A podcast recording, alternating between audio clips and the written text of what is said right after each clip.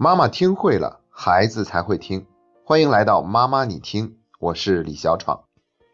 亲爱的家长朋友们，大家好，今天是妈妈你听的第一百期节目，正好赶在母亲节之前播出，一切都是如此的巧合，却又那么的自然。从开播到现在，妈妈你听走过了四个半月的时间，在四月底的时候，我们的粉丝人数就突破了一万大关，现在总点击量也正在朝着一百万次迈进。所以在这期节目里呢，就请允许我好好的回顾一下一路走来的心路历程。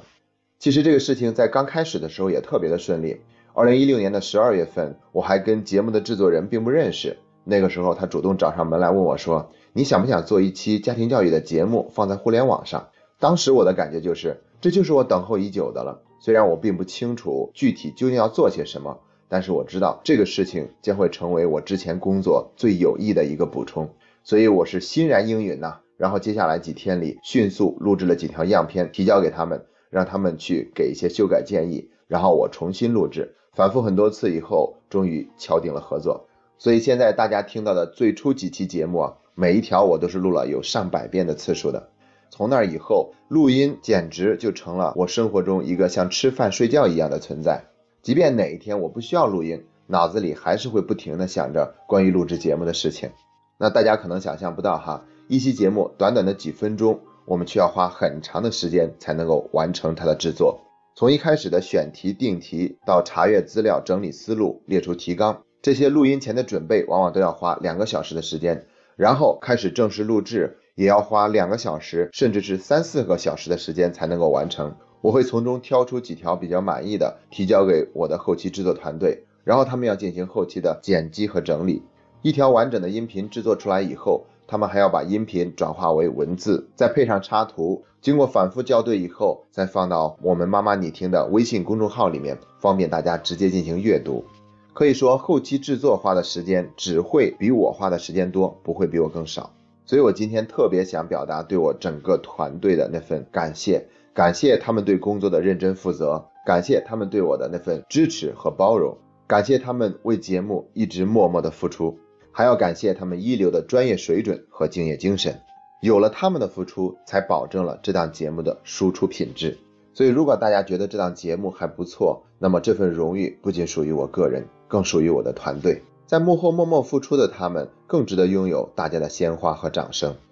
第二点想说的是，在节目制作的过程中，我收获了前所未有的成长和进步。一方面呢，我要不停地搜集各种各样的话题，用来制作节目，并保证节目输出的内容的品质起码能够让自己感到满意。另一方面呢，我还要不停地回答家长提问的各种各样的问题，一切都变得没有退路了，我只能让自己往前走。所以从节目开始录制到现在，我收获了工作以来最快速的成长，同时也让我看到了在自己的专业技能方面，我还有很大的空间需要去提升。但是坦白的说，整个过程中不是只有成长的喜悦的，有时也会有压力和痛苦，可能是觉得自己的选题总也不够给力，又可能是自己录音的过程中怎么也找不到感觉，还有就是自己工作忽然忙起来，特别是要出差的时候，在时间上和录音的环境上都会带来很大的挑战，所以有的时候啊，我就会觉得这档节目给我带来的压力会超过它所带给我的喜悦，心里面难免会有一份疲惫和倦怠。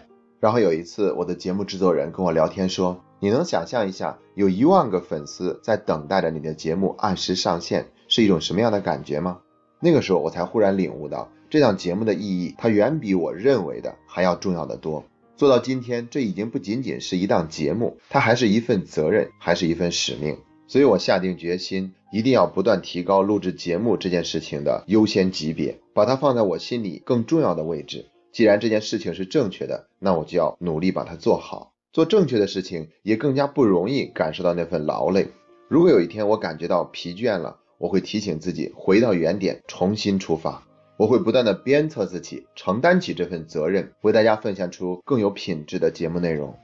第三点就是要向所有正在收听节目的您表达我们最诚挚的谢意。正是有了你们的支持和关注，我们才有勇气走到今天。虽然节目才播出了四个半月的时间，但是已经有很多美好的回忆。其中有很多期节目都是在跟家长们互动的过程中而产生的灵感。我还记得有一次去青岛出差讲课的时候，有位妈妈提到了她孩子写作业方面的问题，明明是自己制定的规则，却还不愿意去遵守，她不知道究竟发生了什么。然后在我们的对话的过程中，渐渐找到了问题的根源所在。后来我把那次对话和剖析问题的过程整理成了一期节目，也是得到了很多家长的积极响应。还有一次是跟一个有些时间没见面的朋友聊天。聊天的过程中，我才发现读书会和收听节目让他已经不知不觉地发生了很多的转变。用他自己的话说，已经不好意思还用以前那种错误的方式去对待自己的孩子了。后来呢，我也是把他所分享的好几件事情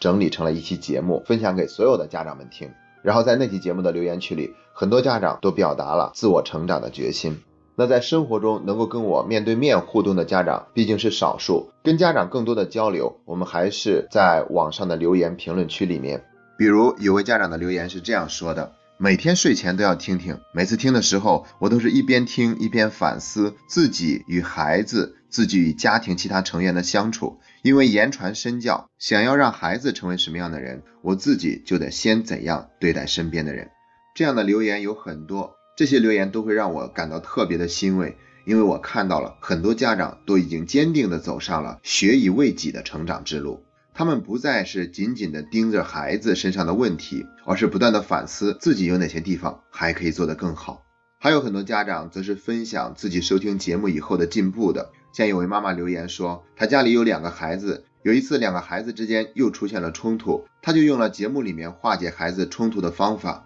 没想到效果特别的好。冲突就那样非常顺利的解决了。每次看到这样的消息呢，我都特别的兴奋，因为这样的消息让我知道这个节目的确是可以给家长带来切实的帮助的。当然，还有一些家长会这样留言：最近这几天都在听您的节目，很多情况都有遇到，但是实际做起来又很难控制自己，还是有很多的问题想向你请教。当我看到有家长这样留言的时候，我内心就会特别的感动。我觉得他们真的很不容易，因为他们并没有因为自己在生活中遭遇了挫折而放弃学习。留言中的每一个字都代表着他们对成长的渴望和那份坚持。有这样的决心，他们一定会在某一天与自己想要的收获不期而遇。当然了，还有更多的留言是在表达感谢或者提问问题的。其实大家留的每一条我都看过，每一个问题我都会放在心里。有时候看到一条稍微长一些的留言，我们甚至还会截图发到我们团队的微信群里，跟大家一起分享那份喜悦。